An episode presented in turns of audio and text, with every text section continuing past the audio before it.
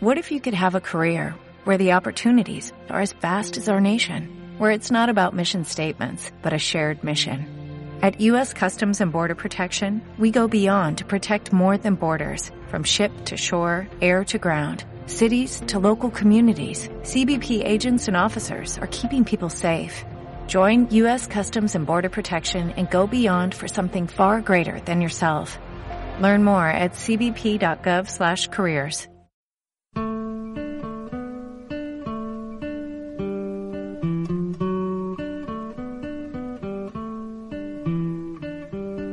Un espacio dedicado a lo mejor del mundo del streaming con el comentario y análisis de las mejores series y películas que puedes encontrar online. Esto es NAC, Netflix a la carta.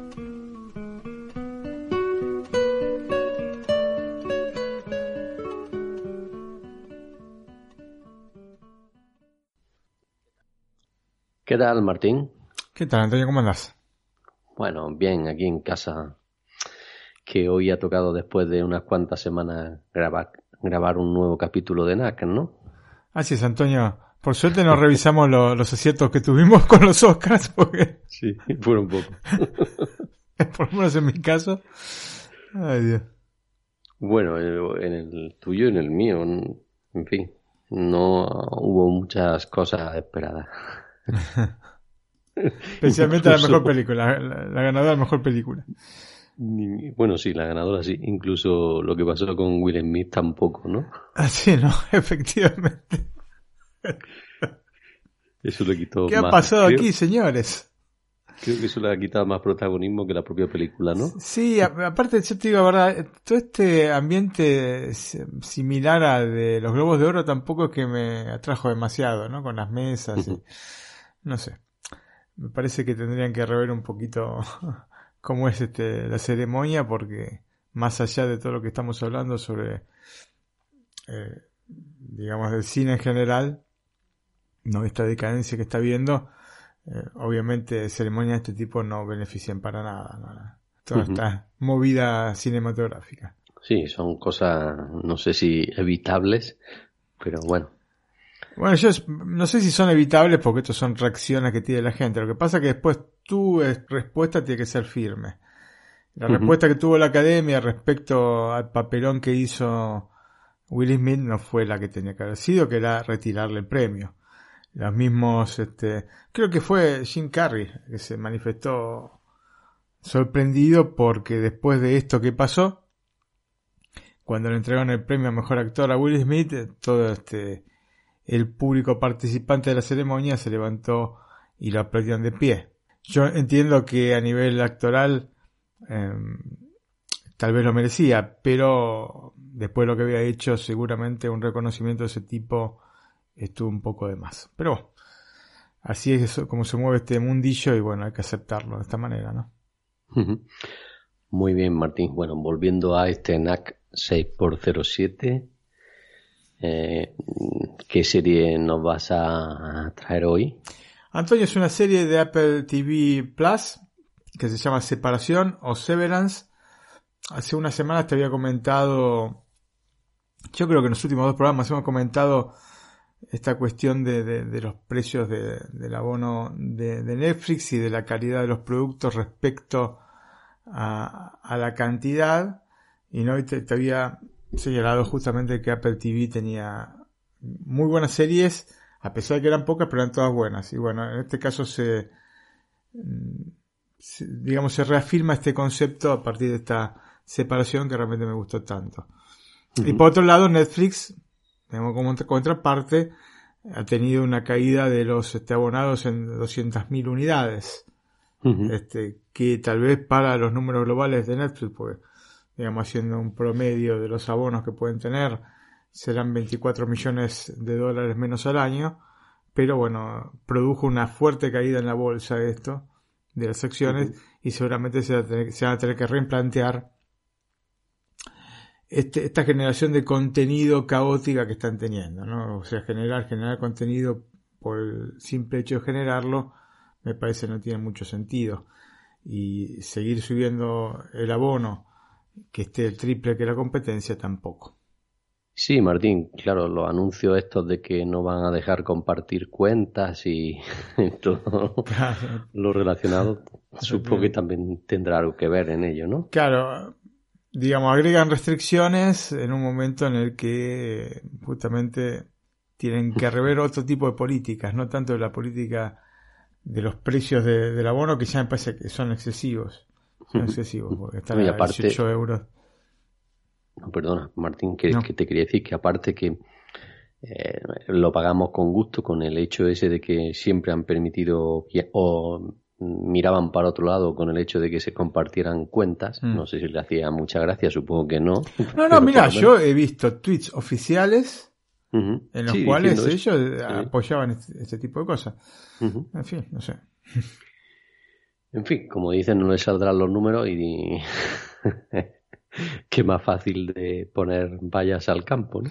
Claro, en vez de, ajustar lo que tienen que ajustar, eh, quieren hacer pagar a la gente. La gente creo que se empezó a cansar de esto y es por eso que cayeron 200.000 unidades. Ahora, en el global de, abonados de Netflix, no sé si esto equivale a un 30 o 30, 35% o 35 puntos que cayó este, los títulos en bolsa, pero bueno, este, sabemos que se manejan por otros parámetros este, este tipo de cosas, así que no, sé si es, equivalente, pero digamos las perspectivas no son buenas, pero no son buenas por esto que te digo, porque a, a, de esto, a, mí del, precio excesivo, pensá que tienen ellos un abono de 8 euros, pero que ni siquiera es HD, estamos en el 2022, Antonio, estamos en la era del 4K y comenzando a ver televisiones de 8K.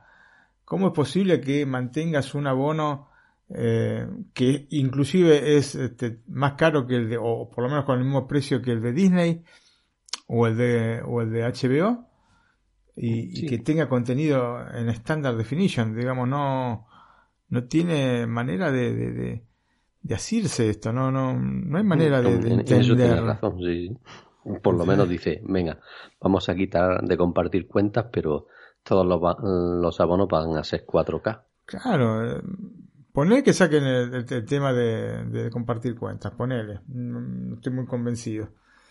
Porque los demás lo tienen, los demás sabemos que se pueden compartir. Eh, pero hacerlo de esta manera no, no sé. Bueno, verán ellos qué es lo que hacen. Bueno. Separación, ¿no, Martín?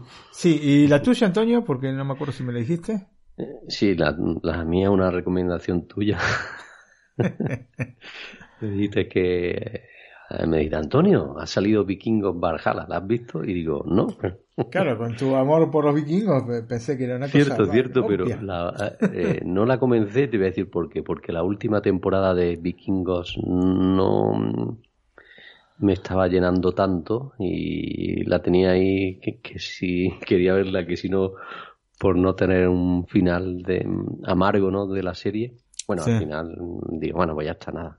Termino Vikingos y empiezo con la secuela, con Vikingos Vargala y nada, y esta es la que voy a comentar hoy. Muy bien. Perfecto. Bueno, pues empezamos con separación. Muy bien, Antonio. Y ante todo, escuchamos el tráiler en castellano. Perfecto, lo escuchamos.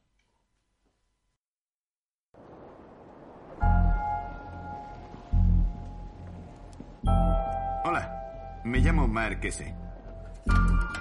Y he elegido por propia voluntad someterme al procedimiento llamado separación.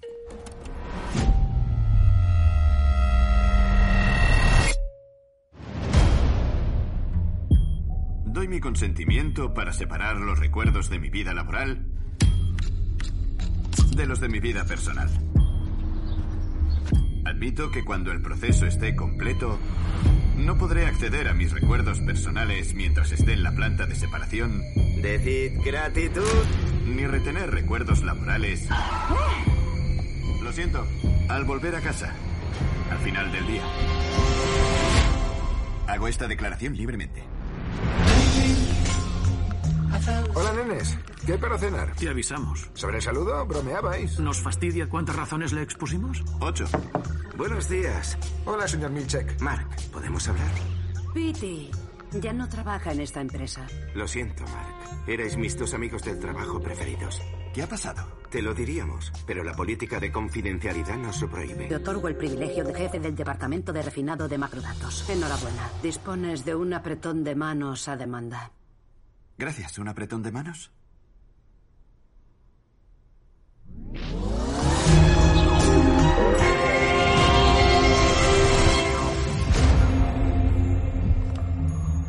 ¿Te conozco? Me llamo Piki del trabajo. ¿Así somos amigos? Soy tu mejor amigo. Nada es como dicen. Yo pensaba que había que ser un monstruo para meter a alguien en aquella oficina. Especialmente si se trataba de uno mismo. Si quieres saber qué está pasando ahí abajo, hallarás el principio de una respuesta muy larga. ¿De qué va esto exactamente?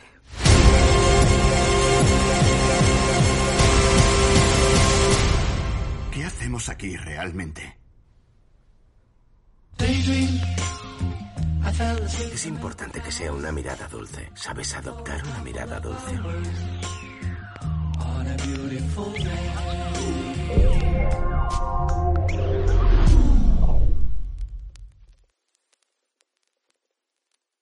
Antonio, tal vez por ser el símbolo del trabajo en los tiempos modernos, digamos que del siglo XX a esta parte.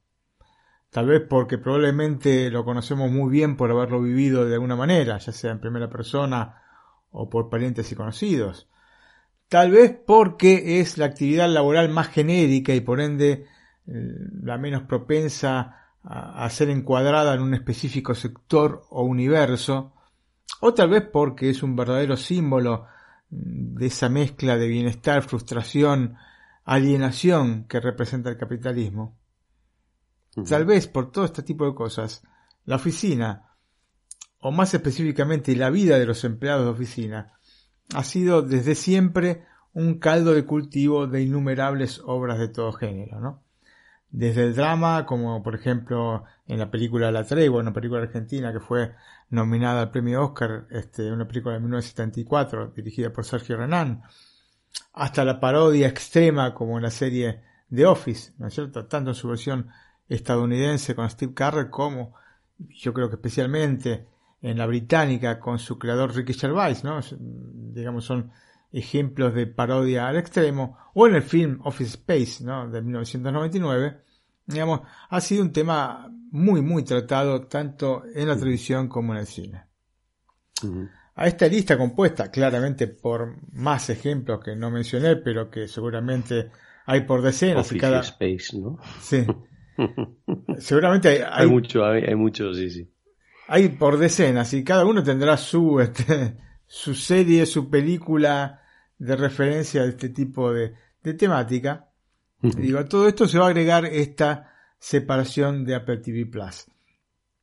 La primera cosa que debo precisar es que no tiene relación con la película que tiene un título idéntico en inglés, o sea, Severance, ¿no? La serie en inglés eh, se llama Severance. Aunque en español esta película que te voy a mencionar se la conoció como Desmembrados. Es un film de terror gore, como indicaría el título, ¿no es cierto? Con chispas de, de humor inglés. Es un film del año 2006 en el que los empleados de una empresa fabricante de armas recibe como premio una semana de vacaciones en la montaña y allí, bueno, un grupo de asesinos los irá liquidando de las maneras más atroces, como corresponde a toda película gore. Así que bueno, no tiene relación con, con, esta película, pueden estar tranquilos. La gente que pensaba ver una cosa un poquito más serena, ¿no es cierto? El título del film, como el de la serie, juega con la palabra severance. La palabra severance en inglés tiene dos acepciones. Una puede ser amputación o ruptura y la otra despido. Entonces, está bien aplicada sea para el caso de la serie, sea para el caso de esta película que comentaba anteriormente. Pero yendo a la serie que trato hoy, desde el inicio es más que evidente el paralelismo que podemos encontrar con esta mencionada Office Space y con la serie de culto Black Mirror. tal vez con una pincelada de Mr. Robot, ¿no? Tiene esta combinación de factores. Office Space, Black Mirror y un pelito de Mr. Robot. De hecho, el punto de partida de separación se basa en un elemento que podríamos encuadrar dentro de lo que es eh, la ciencia ficción. ¿No es así? Em, una empresa llamada Lumon Industries ha creado un procedimiento quirúrgico por el cual sus empleados pueden dividir la propia percepción de los hechos. Para ser concretos, mm, su vida, ¿no? La de los empleados se divide en dos partes. Con esto ya entiendo lo de Black Mirror. Efectivamente, ¿no? Se divide en dos partes, aquella laboral y la extralaboral. Cada una de estas partes, aun conociendo la existencia de la otra, pierde la memoria de lo que acontece al otro lado. El límite entre estas dos existencias de una misma persona está marcado por el ascensor que lleva al subsuelo del edificio donde trabaja la persona que trabaja allí, ¿no es cierto? Lugar en el cual se encuentran las oficinas de Lumon Industries. Una vez que entonces acceden allí, una especie de chip de inhibición les impide recordar el mundo externo y encapsula los recuerdos vividos dentro del edificio en un presente continuo sin pausas. Es decir, cuando los empleados ingresan al subsuelo, pierden la memoria de lo que fueron, ¿no? incluyendo el propio nombre, no se acuerdan quiénes son. Y cuando vuelven a la superficie, no recuerdan el trabajo que realizaron. Este procedimiento, que en práctica los divide en dos individuos completamente separados, es legal, figura ser legal y voluntario, ¿no? Y está justificado si se lo puede llamar de ese modo, ¿no? que esto se justifique, porque es una medida necesaria para garantizar la seguridad de los datos sensibles con los que trabaja la empresa. El protagonista de la historia es Mark Scout, es una persona, un hombre recientemente ascendido a jefe del departamento refinado de macrodatos, quien trabaja en una oficina junto a Irving, Dylan y una nueva incorporación que se llama Heli, ¿no? Es una, mujer que se llama Heli.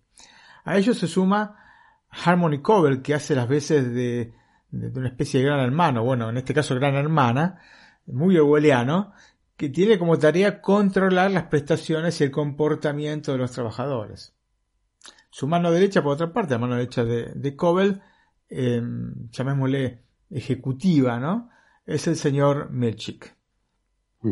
Juntos, los empleados, no tanto los directivos, mm, realizan un trabajo abstracto basado principalmente en sensaciones que, bueno, los interesados no llegan a comprender del todo, como tampoco saben cuál es la actividad de la empresa en la que trabajan. O sea, trabajan sin cesar porque prácticamente cuando están trabajando no conocen otra cosa que, que no sea el trabajo, pero no saben exactamente qué es lo que están haciendo.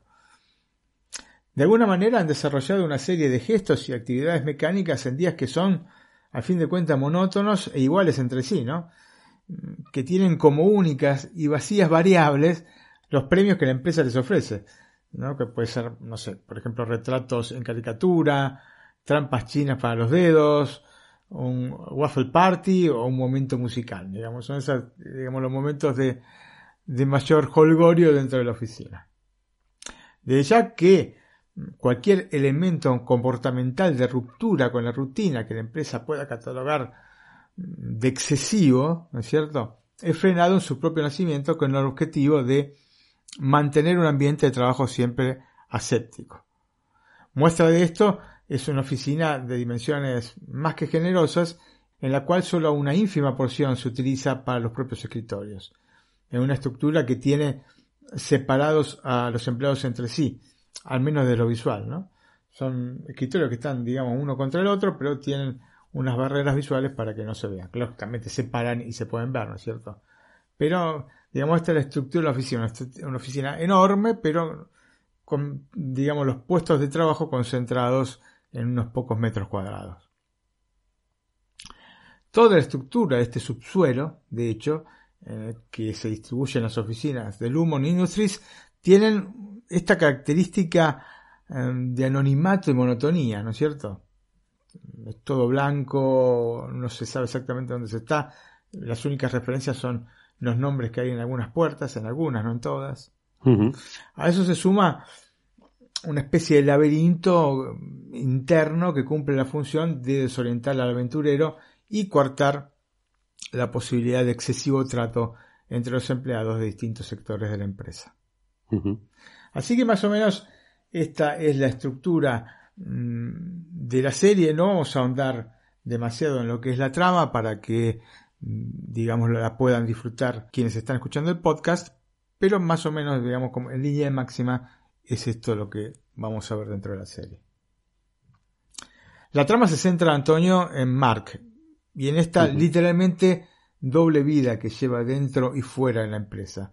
Además está decir que la chispa que va a generar el movimiento en la serie es la necesidad, inducida o no, que tiene el protagonista en sus dos facetas en conocer lo que ocurre del otro lado de la división mental creada por Lumon Industries. O sea, el Mark que vive en el exterior, digamos que recibe constantes estímulos como para poder zafarse de la situación en la que se encuentra y el Mark que está dentro de la realidad laboral también quiere conocer el por qué por lo menos ha decidido tomar esa decisión tan drástica, ¿no? De, digamos, dejar una parte de su vida solamente dedicada al trabajo.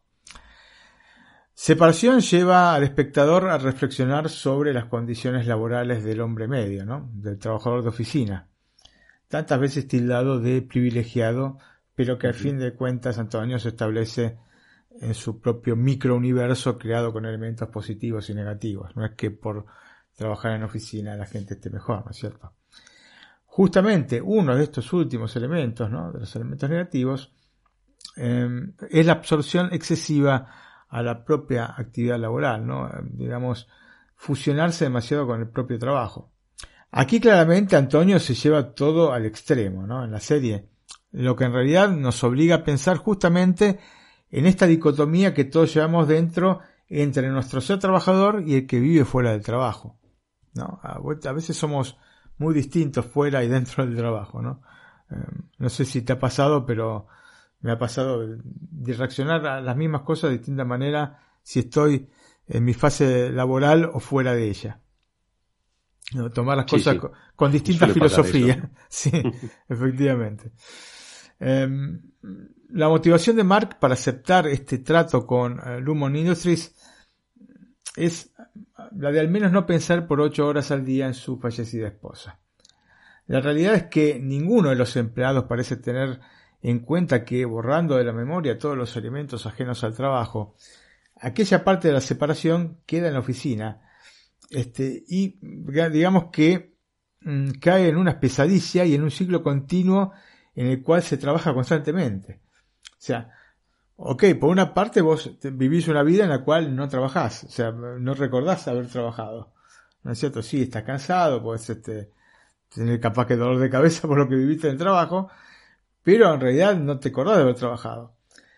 Pero el que se lleva la peor parte, claramente, es el que está constantemente trabajando, porque no hay interrupciones. ¿Entendés? Termina este día laboral, van al ascensor, y se encuentra de nuevo en el ascensor al día siguiente, entrando al, trabajo. ¿Entendés? O sea, es un, es un continuado de trabajo. Que seguramente te puede llegar a volver loco en dos días. no, está mucho más. ¿eh? Dos días ya te hace para el manicomio. Por lo menos a mí me pasaría esto. No poder este, separarte ¿no? de la cuestión laboral. Conociendo qué es lo que ha impulsado a Mark, nos quedará en el recorrido de la serie la duda sobre cuáles fueron las causas que llevaron a sus compañeros a tan drástica decisión. Nos preguntamos eh, si habrá elementos de peso o si la decisión ha sido tomada de manera superficial y probablemente egoísta, pensando solamente en su yo externo, para poder aprovechar el resto de su vida sin, al menos eh, cerebralmente, al menos en la parte externa cerebral, la obligación de pensar en función de una corporación o de un trabajo específico, ¿no? Entonces dedicarse, dedicar todos sus, impulsos a, otras actividades. De alguna manera lo que vemos es la pérdida de la brújula moral y laboral de unos protagonistas que en lugar de seguir adelante con sus vidas, prefieren una salida con mecanismos que a pesar de ser modernos, nos llevan a, prácticas, yo diría que medievales, ¿no? Porque eh, entiendo que los protagonistas deciden por sí mismos hacer este, esta operación. Pero lo cierto es que quien está dentro es prácticamente un esclavo que lo único que hace es trabajar, como te digo, ¿no es cierto? Claramente este concepto se puede aplicar a una sociedad en la cual cada uno de nosotros, en lugar de intentar ser cada vez más libre, preferimos cerrarnos en nosotros mismos, ¿no? convirtiéndonos en prisioneros de nuestros dispositivos. Es decir, en conjunto con el resto de la sociedad, pero cada vez más aislados respecto a lo que nos rodea. Esto lo habíamos hablado también hace unas semanas, ¿no? Esta cosa de estar siempre mirando el celular, salís en conjunto con gente, pero vos estás nada más mirando tu dispositivo sin hacer caso a lo que te rodea.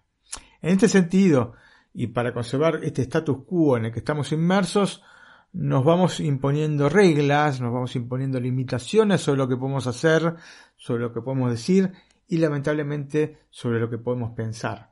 Nos autolimitamos, ¿no es cierto? Un poco impulsados por una sociedad que intenta cada vez acotar al máximo posible las libertades individuales, no solo la libertad de, de hacer las cosas, sino la libertad de poder pensar distinto, aunque sea inconveniente lo que estás pensando, aunque no sea una cosa justa lo que estás pensando, pero es justo que vos puedas eh, exprimir eh, tu idea, ¿entendés? Lo que se ha generado con todos estos movimientos, que yo entiendo que, son este, buenos, igualitarios, pero que se ha generado como contrapartida es que eh, no dejan la libertad necesaria a los demás para pensar distinto. O sea, que vos pienses una cosa y que creas que es lo justo, que tal vez sea lo justo, no indica que vos tengas que censurar al otro. Porque si no caemos este, en un autoritarismo, pero del otro lado. Entonces, este, em, todo este movimiento que está, todo este giro de las cosas que está teniendo la sociedad, no, a mí particularmente no me convence. No sé lo que pensará vos, pero a mí sinceramente no poder este, expresarme libremente, ya sea de acuerdo o no con las cosas que están pasando, a mí me, este, me parece que es una cosa que va en contra de lo que es la libertad. ¿Entendés? Especialmente la libertad de expresión. Bueno, volviendo a la serie, Antonio, los empleados de oficina son considerados, mm, al menos en el imaginario colectivo, como aquellos en los cuales mansamente nos adaptamos como ovejas a hacer un trabajo que nos interesa poco o nada. Separación entonces funciona como una especie de manual del empleado perfecto, ¿no? Manual como para las empresas, claramente. Se trata de modelo en el cual se respeta la escala jerárquica, un modelo en el cual uno no se excede jamás en ningún aspecto dentro de la oficina, em, como si fuese uno de estos robots que, como lamentamos, están sustituyendo a los seres humanos. Bueno, este, digamos, es el, concepto. Eh, Lumon Industries reduce por su parte, a sus empleados al mínimo indispensable, como si fuesen poco más que mamíferos que respiran. Es decir, es mejor que no piensen, que no se pregunten su función en la sociedad, ni se interroguen sobre su relación con su externo, ¿no? externo así llaman a su contraparte que vive una existencia en la cual no necesita trabajar, ¿no? Los que están dentro de, de, la empresa. Por otra parte, la empresa busca que los empleados hagan pocas preguntas y acepten las respuestas preestablecidas por la compañía como si se tratase de la única verdad, ¿no? De la Biblia, de alguna manera. Es así que se presentan como una especie, yo diría, de secta o de religión donde el manual del empleado, este, o el manual del empleado perfecto, es tomado literalmente como el buen libro, ¿no es cierto? Así que, em, sí, em, algunos de los empleados toman em, digamos, el manual de instrucciones, por llamarlo de alguna manera, en la empresa como si fuese propio la Biblia. Antonio, hacemos una pausa y escuchamos eh, la música de los títulos de inicio de la serie que está compuesta por Theodore Shapiro. Perfecto, lo escuchamos.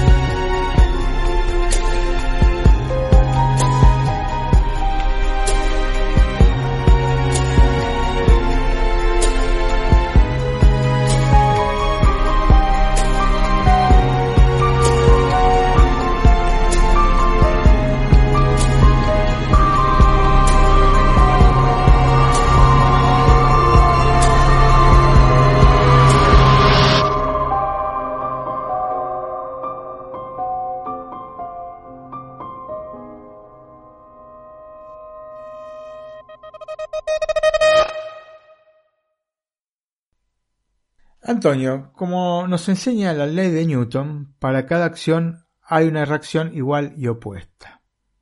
Es entonces inevitable para los protagonistas al interno de Lumon Industries, que tienen como única función en sus existencias trabajar sin reposo, poner en discusión el núcleo de la relación con la propia empresa, generando una rebelión interna que, digamos, puede encontrar su equivalencia, ¿no? tratando de ser una, serie así de, de ciencia ficción, eh, te, decía, puede encontrar una equivalencia eh, con las obras de em, ciencia ficción en las que las máquinas con inteligencia artificial se revelan justamente al status quo, ¿no es cierto? No sé, por ejemplo, 2001 Odisea del Espacio, por citarte una. El resultado de todo esto es una especie de thriller em, de ciencia ficción con elementos surreales y en determinados momentos de humorismo que se contrastan con otros en los cuales la oscuridad se hace presente. Se trata de una obra en la cual la depresión de la brutal rutina es el telón de fondo en la cual se mueven sus protagonistas. Lógicamente, separación debe ser evaluada más allá de la trama que envuelve a sus protagonistas por sus elementos metafóricos y simbólicos. Es un clásico ejemplo de distopía en la cual se genera dentro de un contexto que no es familiar, un contenido que es difícil que se pueda concretar, ¿no?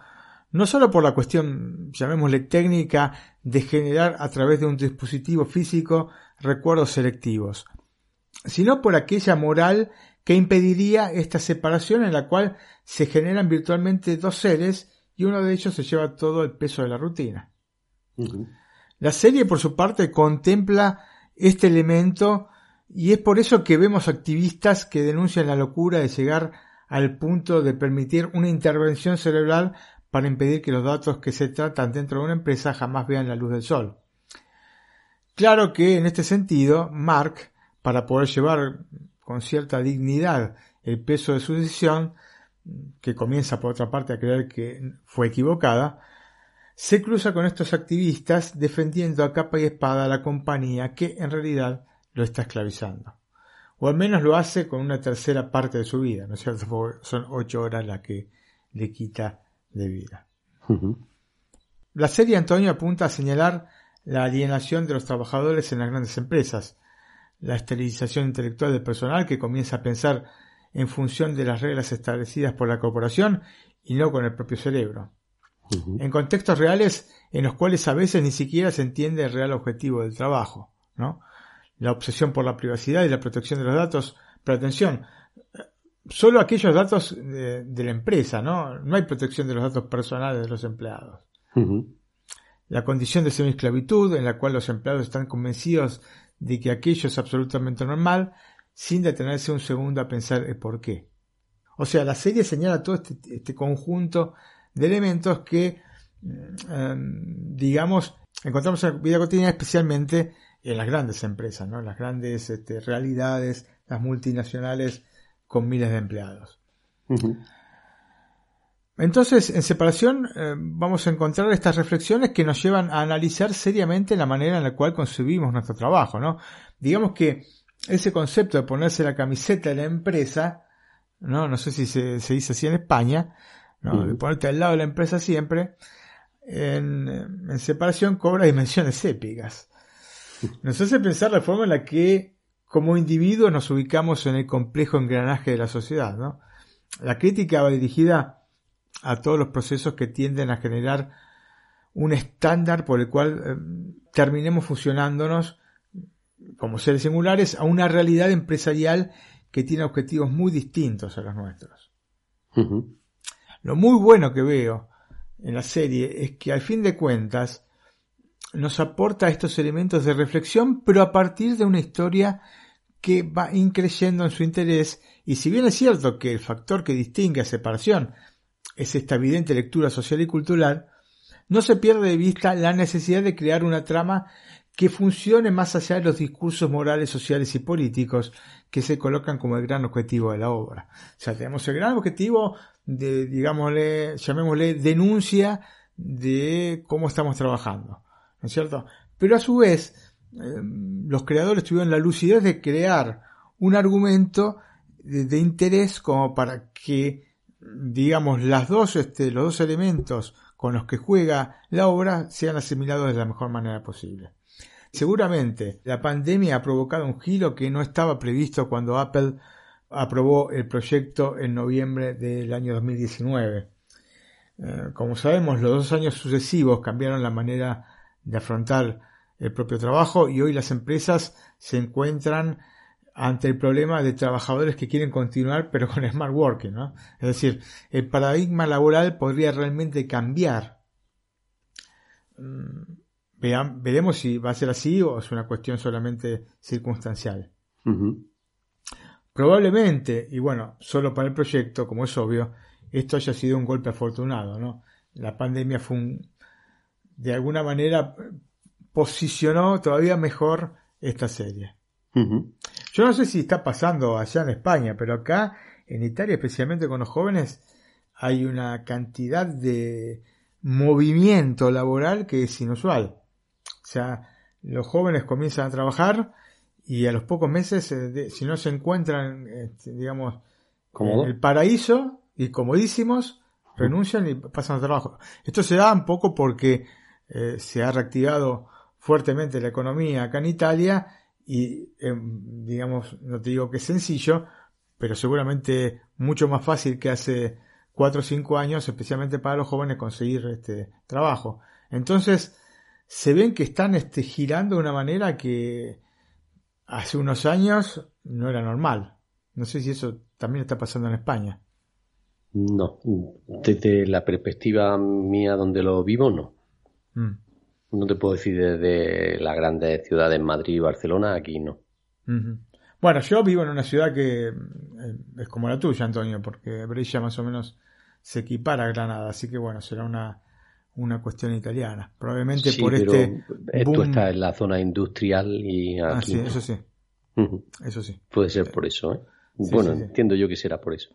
Así que mm. bueno, hay una rotación de, de los empleados que, digamos, de alguna manera está cambiando la manera de la perspectiva del trabajo. Ok, tal vez no son trabajos de oficina, o la mayoría, en la mayor parte de los casos, pero también eh, con trabajos de oficina he visto que hay un movimiento que mm, es distinto a lo que había antes. Antes, digamos, por lo menos en mi época, em, uno se bancaba un poco más eh, algunas frustraciones que podía tener el trabajo y hoy por hoy a la primera de cambio, al primer eh, problema, al primer intopo, como se dice acá, este, terminan renunciando y yéndose del trabajo. Bueno. las cosas cambian, Antonio. Sí. Claramente es difícil no pensar en cómo han cambiado en estos últimos dos años, mm, digamos, las condiciones laborables fundamentalmente de los empleados de oficina. ¿no? Porque efectivamente los que trabajan en otro tipo de realidad se deben desplazar a su lugar de trabajo. Son lugares que es necesario hacerlos en lugar, los lugares productivos específicos, ¿no es cierto? Las fábricas, por ejemplo. Este, las fábricas necesitan de los empleados que trabajen ahí, así que ahí no hay alternativa de smart working. Correcto. Pero en el caso de los empleados sí, han cambiado las cosas para mejor y para peor, porque obviamente es mejor trabajar en la casa de uno porque uno está más cómodo, porque no tenés que gastar la plata para viajar hasta tu trabajo, porque podés estar comodísimo trabajando sin necesidad de, estar vistiéndote por lo menos de elegante sport para la oficina. Pero por otra parte, digamos, el lado negativo es que para mí, em, psicológicamente, aislarse en el hogar y rehuir de las relaciones sociales presenciales no puede ser de ninguna manera algo que nos haga crecer como seres humanos. ¿Entendés? Porque no es lo mismo tener este un contacto de dos minutos, tres minutos, media hora, una hora a través de, de la videollamada que estar interactuando con la persona, digamos, presencialmente. A esto se suma obviamente la sistemática necesidad de las empresas de contar con el personal siempre en el lugar de trabajo para poder controlar lo que hace. ¿no? Digamos, tal smart working que quieren fuertemente los empleados, pero las empresas no lo quieren, ¿no es cierto? No lo quieren, aunque el empleado pueda rendir más y mejor si trabaja en el hogar. ¿No? Digamos que a la, empresa no, no, es que le interesa este, que el empleado genere relaciones sociales presenciales, pero sí le interesa poder controlar lo que hace, saber que está trabajando, saber que las ocho horas que le, está pagando son efectivamente ocho horas en las que estuvo en, las oficinas. Esto habrá que ver, habrá que evaluar. Em, digamos, estamos en un momento de transición entre lo que veníamos haciendo y lo que se viene. Entonces, este, yo creo que eh, va a haber que, de alguna manera, encontrar un punto intermedio, ¿no es cierto? Por otra parte, la pandemia también dejó descubierto, más que nunca, el brutal enriquecimiento de las grandes corporaciones. Cuanto más grandes eh, han sido las empresas, más provecho sacaron en este periodo. Y como contraposición, el empobrecimiento de una enorme feta de la sociedad. Cierto? La pandemia nos dejó estos dos regalitos. Sí. Antonio, Separación es una creación de Dan Erickson que también la produjo. Quiero destacar que otro de los productores es Ben Stiller, el comediante, que además dirigió seis de los nueve capítulos. El recorrido de la serie hasta llegar a la pantalla de Apple TV Plus fue largo. De hecho, el programa piloto estaba listo cinco años antes de que comenzase la producción. No que estaba rodado, ¿eh? estaba preparado el material desde ya, no estaba Los guiones, ¿no? Efectivamente. Evidentemente, este tipo de preparación previa permite a la serie llegar con la madurez justa y con todo controlado hasta el mínimo detalle. Esto se ve claramente y, como es lógico, se aprecia. Nos encontramos entonces con una obra en la cual tanto el guion como la dirección, la fotografía y las interpretaciones se unen para crear una producción de alto nivel. A nivel estético me parece un producto realmente interesante que destaca por tener esta ambientación casi de laboratorio, ¿no? Con corredores que más allá de ser laberínticos son además claustrofóbicos. A esto se le agrega que dentro de Lumon Industries la tecnología aplicada es de estilo años 80, ¿no? Pantalla con poca resolución, filmaciones en, con videocámara, ¿no es cierto? Normal de, con cassette, y después este, utilizando discos, ¿no? O CD o DVD. O sea, todos elementos que ya, ya, años 80, quizás años 90, pero ya eh, han caído en desuso.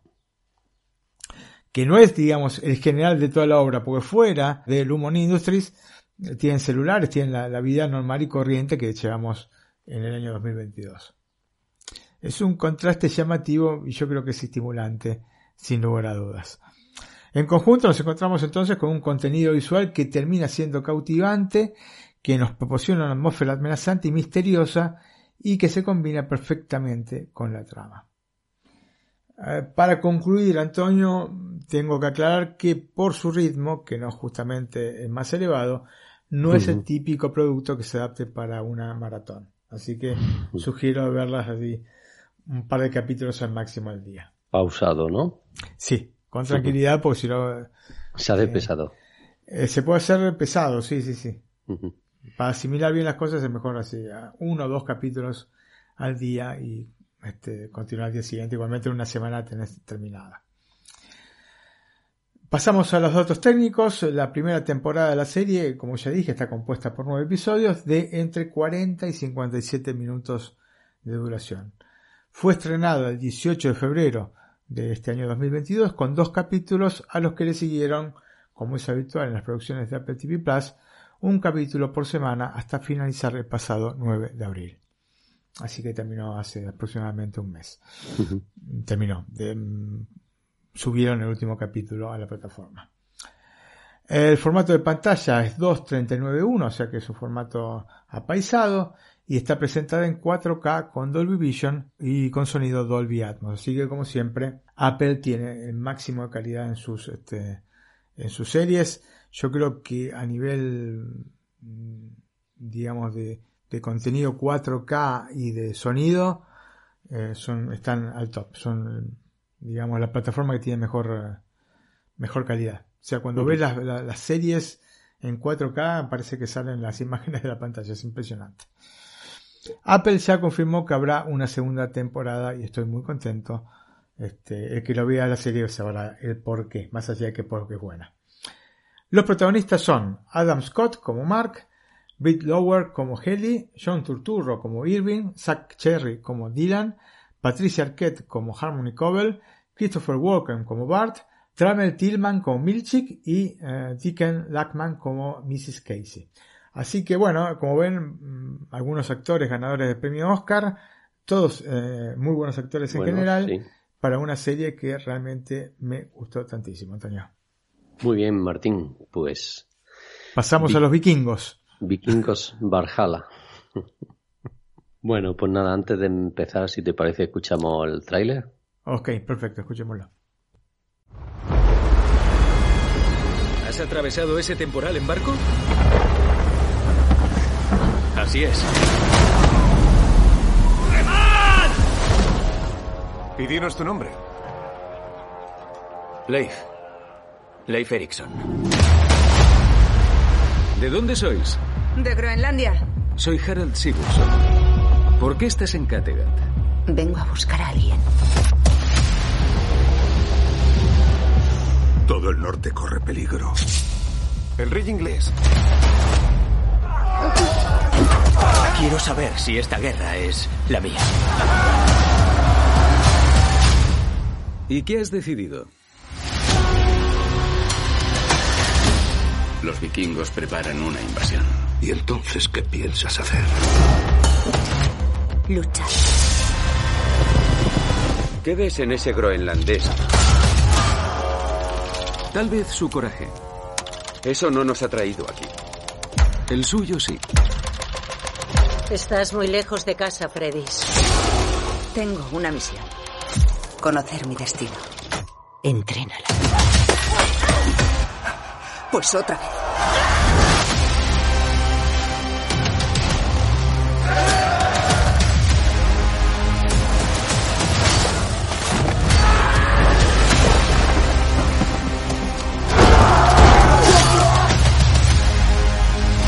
¡Abrid las puertas! ¡Estáis aquí! ¡Por esas familias! ¡Estáis aquí! ¡Por vuestro honor! ¡Lanzad!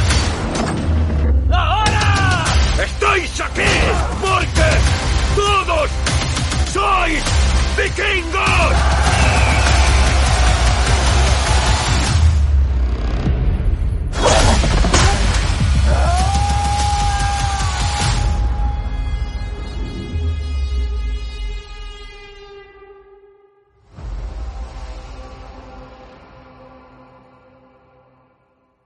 Bueno, Martín, como sabes, eh, bueno, creo que sí, que lo comentamos, eh, Vikingos Valhalla eh, fue anunciada mucho antes de que la exitosa serie creada por Michelle Hirsch emitiera su último episodio. Sí. La secuela de Vikingos está ambientada 100 años después de las aventuras de Ragnar, la Gerza, Floki y compañía. Está dirigida por Jeff Stewart, eh, nos muestra un enfoque diferente, mucho más vibrante y con más escenas de acción que la serie de Michael Hirsch. Recordemos que Stewart ha sido guionista de películas de este género, tan importantes como La jungla de cristal y El fugitivo, por lo que es evidente que la acción no faltaría en esta secuela de Vikingos. La jungla de cristal en Argentina es conocida como Duro de matar. Ujú, sí, lo habías comentado, bueno, lo habías eh, comentado alguna vez. El fugitivo, sabes que la vi hace poco. La ¿Sí? volví a ver, sí, sí. Yo la había Sí. visto en su momento en cine, bueno, tengo este, la versión es este, DVD, pero hace un, ahora unos 20 días que le dije a mi mujer, tengo ganas de ver el fugitivo, y me la puse a ver, está justamente en HBO España. Eh, bueno, ahora es HBO Max, ¿no? Sí, yo creo que el, creo, quizá la vi el año pasado o hace un par de años que la por segunda vez me parece. Es, la película me encanta, pero eh, tiene un momento bizarro, absolutamente, que es cuando él se tira en la represa, que se tira al río y se ve tan claramente que es un muñeco. que digo, Sí. totalmente desarticulado cayendo por ahí. Me, encanta. Cada vez que la veo lo, pongo este cuadro por cuadro para gozarme el momento. Bueno, Martín, volviendo a la serie, los fieles de la serie de Michel Heath quizá hubiesen preferido un continuismo más marcado de la secuela, aunque mirándolo con perspectiva es un acierto que eh, Vikingos Valhalla tenga una personalidad tan marcada y diferente de la original. Esto da la opción de comentar esta secuela sin necesidad de haber visto la Vikingo original, eh, permitiendo, claro, entender las nuevas tramas sin complicaciones. Ahora bien, tras visualizar esta primera temporada tengo que decir que no faltan referencias a vikingos. La cuestión es que los personajes de la serie, yo le digo original, no que sea una más original que la otra, sino más original a la primera, han pasado a ser tratados de leyendas, ¿no? Para dar paso a estos nuevos personajes y al camino que han de elaborarse ellos mismos como hicieron los anteriores. Eh, Vikingos Valhalla toma eh, como punto de partida la masacre del día de San Bricio, eh, que recordemos el 13 de noviembre del año 1002, y estas ganas de venganza ¿no? se respiran desde el minuto uno de la serie, dejando claro cuáles van a ser las motivaciones de los protagonistas y el papel que juegan en la ficción. Netflix muestra desde el inicio que estamos ante una obra con mucha violencia, aunque no sea su motivación final, y ha sabido integrarlo bien dentro de toda la historia, dando carácter y personalidad a todos los protagonistas de la ficción que al igual que la Vikingos original empiezan de una forma poco memorable, sin gancho, sin que sea un motivo explícito para ver la serie, ¿no? Como si ha pasado en la otra, ¿no? Que hay algunos ganadores de Oscar. Pero que tras finalizar la primera temporada, algunos de ellos ya despiertan curiosidad y te dejan con ganas de más. Bueno, Martín, si te, parece, voy a hacer una pausa musical de la serie con Somos Groenlandeses eh, de Trevor Morris, que es una ah, que pertenece al soundtrack. Perfecto, escuchamos.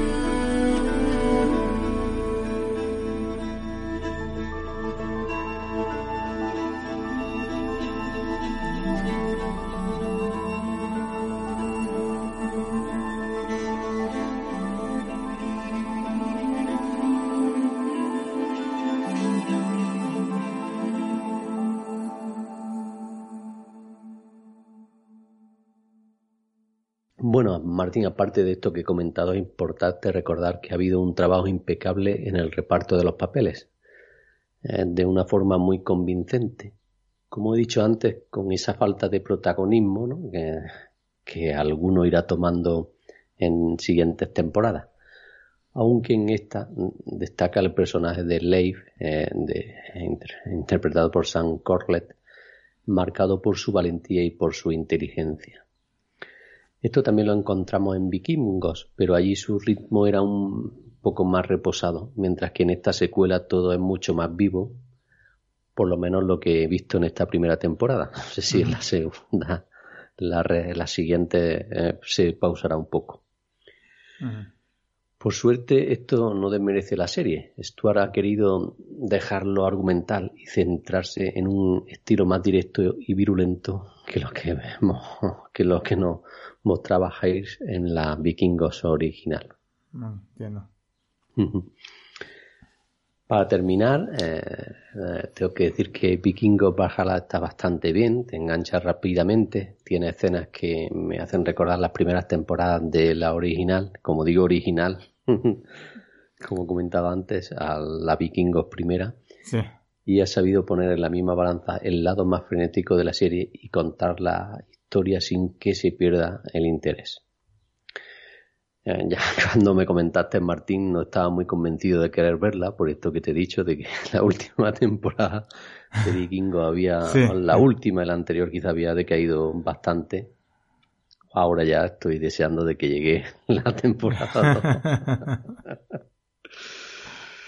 bueno, Martín, si te parece, voy a hablar de los actores principales dando un- una pequeña información de cada uno. Ok. Eh, Sam Corler de Leif Erikson eh, proviene de una familia muy unida, inmersa en las antiguas creencias paganas. Leif es un marinero intrépido y físicamente fuerte. Frida Gustafsson de Freddy's Daughter, eh, ferozmente pagana, fogosa y testaruda. Freddy's es una firme creyente de los dioses antiguos, al igual que su hermano Leif, y llegan ambos a Kattegat eh, por sorpresa, digámoslo así. El Leo Shooter de Harald Sigurdsson, nacido de la nobleza vikinga, Harald es uno de los últimos Berserker vikingos. Bueno, Berserker, yo no sabía lo que era, lo, lo busqué y es un cuerpo de élite de los reyes vikingos. Carismático y ambicioso, capaz de unir tanto a los seguidores de Odín como a los cristianos. Eh, Bradley Figard de Canuto, el rey de Dinamarca, es un líder vikingo sabio, inteligente y despiadado. Mantiene a su amigo cerca y a su enemigo aún más. Johannen Johannesson de Olaf Haraldsson. Olaf es el medio hermano mayor de Harald y es físicamente enorme y ambicioso, ¿no? Un vikingo severo e implacable. Johannes Johannesson.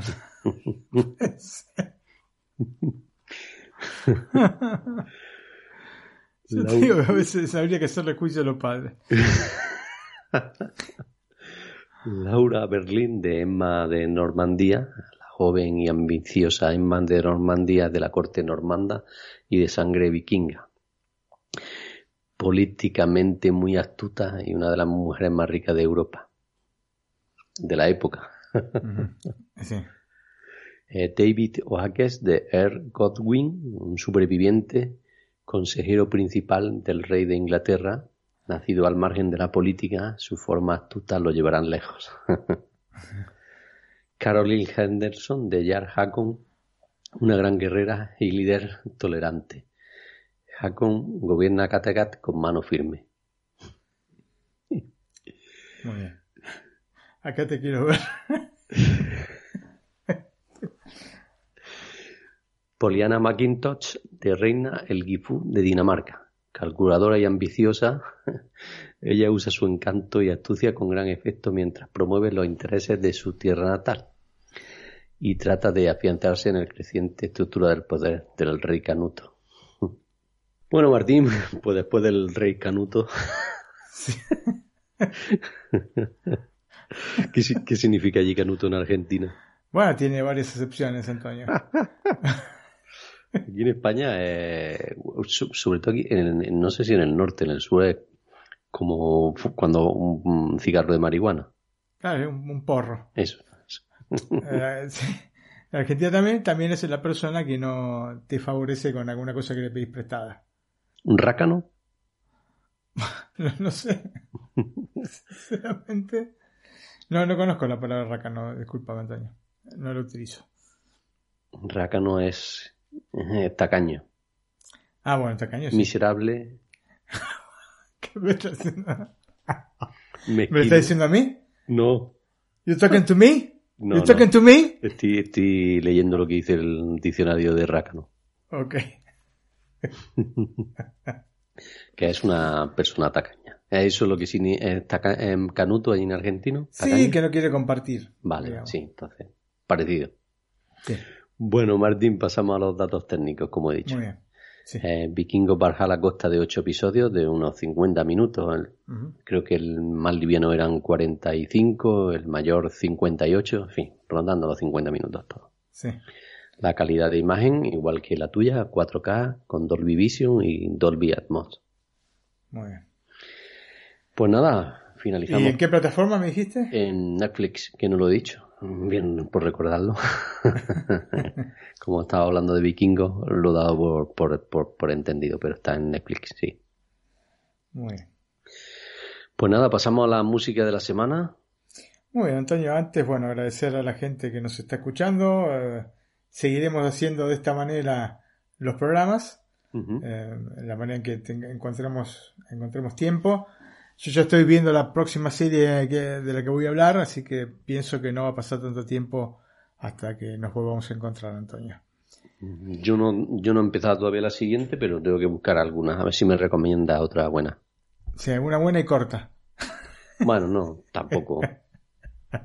Igualmente, hoy por 10 hoy, 10 episodios. mm, La verdad, la serie soy por hoy 8 o 9 episodios al máximo. ¿eh? Sí, 8, Ah. 9 o 10 no es mucho problema. Ahora ya si son de las televisivas de estas 16 episodios, no. Claro, No, eso es más complicado. 10 temporadas tampoco. No. bueno, que también me pueden recomendar algunos los oyentes que la traiga Desde aquí. ya. Sí, sí. Desde ya, alguna serie que consideren que es buena y que quieren que comentemos, seguramente somos todo oídos. Antonio. Se acerca el momento de Obi-Wan Kenobi. Sí. Ujú. Efectivamente, este mes, a fin de mes, sale Sí, la en septiembre también llega otro momento bueno para la serie. Aquí te he pillado. ¿Ah, ¿Sí? Ujú. Decime. Ah, ¿Te acordás vos? sí. La secuela de, no sé, Antonio. la precuela de. Te estoy engañando, ¿eh? Amazon Prime Video. Ah, Señor de los Anillos, sí, sí, sí, cierto, Señor de los Anillos. Sí, es otra serie, sí. Digamos que Obi-Wan Kenobi y Señor de los Anillos son, digamos, las dos series del año. Sabía yo que te iba a recordar. Sí, sí, no, ahora sí, ahora sí, ahora sí, ahora sí. ya había olvidado. Y, ta- y también cre- creo que viene la precuela del Juego de Tronos. También se acerca. Bueno, eso ya me llama un poco menos la atención. Pero ¿Sí? ¿No viste, ¿No viste Juego de Tronos? No. No, vi un par de capítulos. ¿No te gustó? No es que no me gustó. Después empezaste a ver la voz, pensé que ibas a comentar y dejé de verla. No, Mira, no la he comentado por- eh, porque es mm, un poco, como lo digo yo, mm, eh, que engloba mucho. Entonces, a, mí- a mí me gustan los anal- Es una serie para ti. A- a- Me Ba- refiero.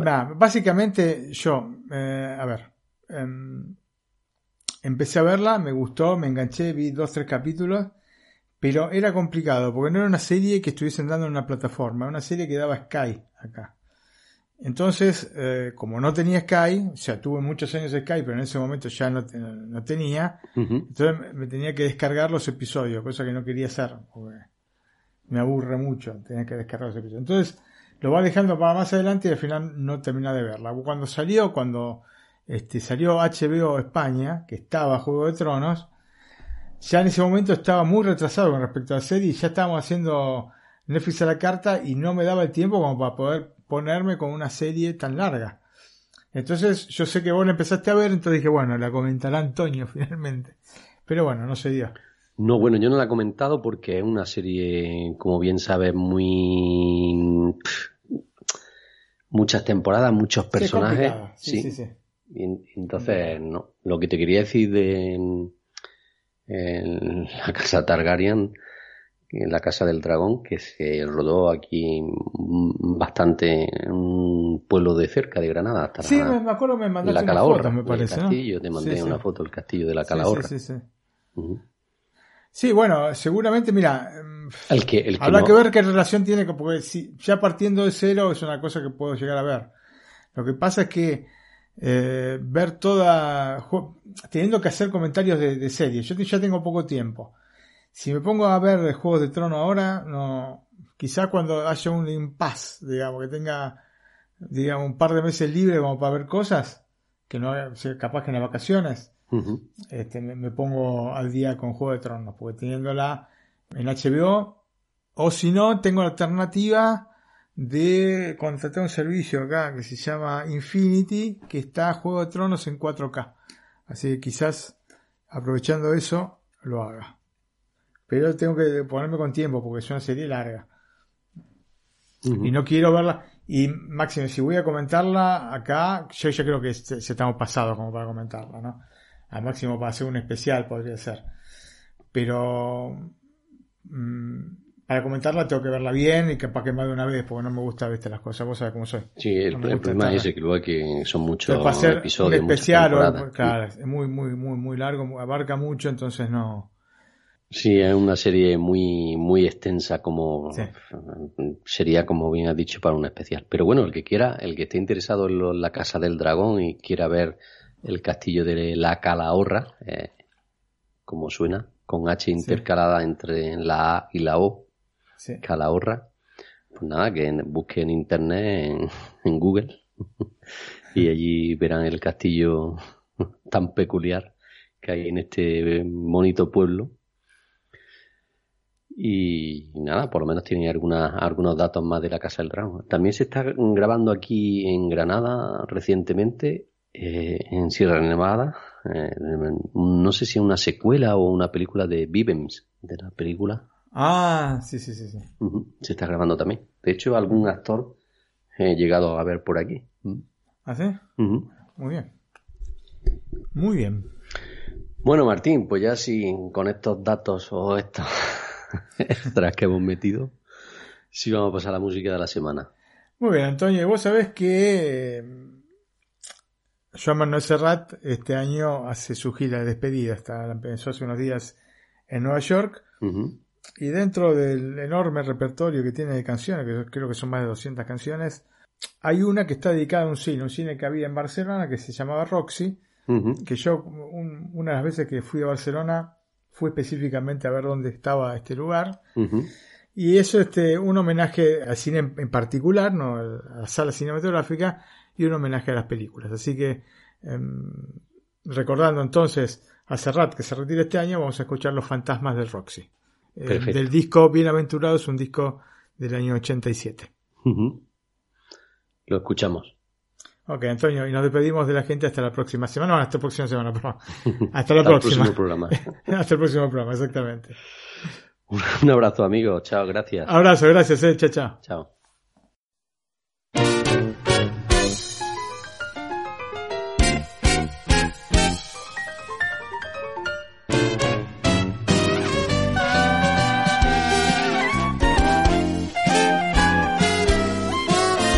Aquellos que no estén al corriente que el Roxy del que estoy hablando fue cine de restreno preferente que iluminaba la plaza Lesé. Echaban nodo y dos películas de esas que tú detestas y me chiflan a mí, llenas de amores imposibles y pasiones desatadas y violentas villanos en cinemascope, hermosas damas y altivos caballeros del sur, tomaban el té en el Roxy cuando apagaban la luz.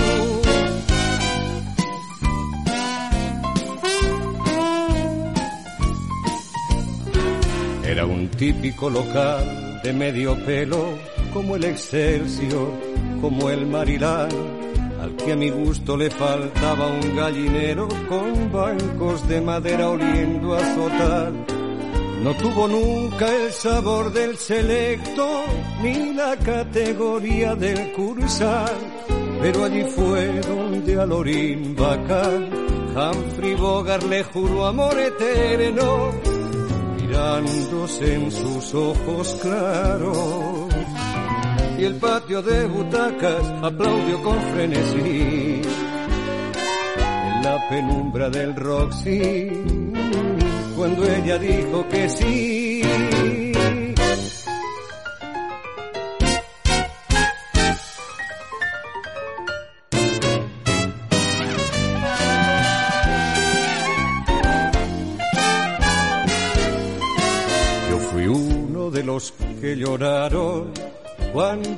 Anunciaron su demolición con un cartel de Núñez y Navarro próximamente en este salón.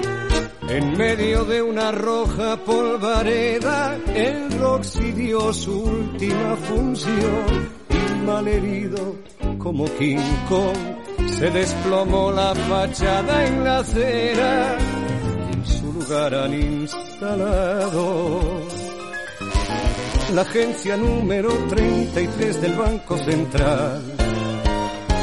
Sobre las ruinas del Roxy juega al palé el capital.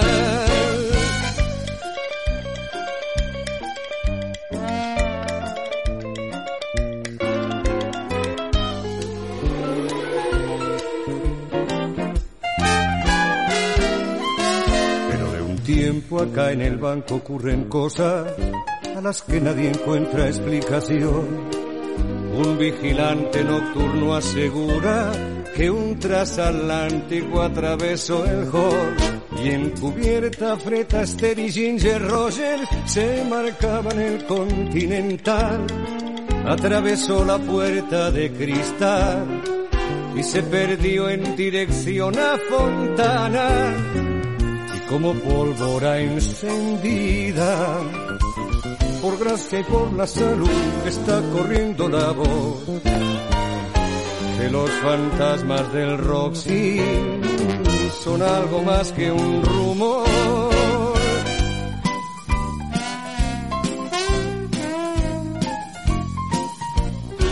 Cuentan que al ver a Claire Gable en persona en la cola de la ventanilla 2 su sonrisa ladeada y socarrona, una cajera se desparramó y que un oficial de primera interino sorprendió al mismísimo Glenford en el despacho del interventor, abofeteando a una rubia platino.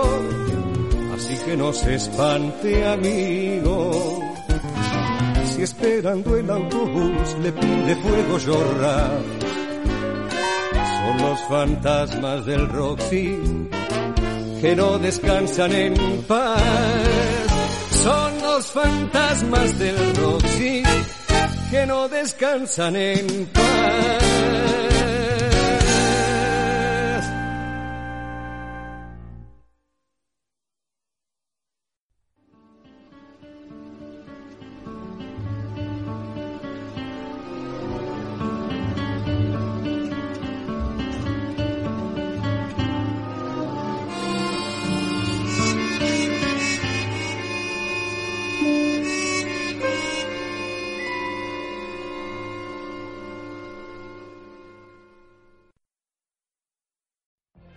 What if you could have a career where the opportunities are as vast as our nation, where it's not about mission statements, but a shared mission? At U.S. Customs and Border Protection, we go beyond to protect more than borders, from ship to shore, air to ground, cities to local communities. CBP agents and officers are keeping people safe. Join U.S. Customs and Border Protection and go beyond for something far greater than yourself. Learn more at cbp.gov/careers.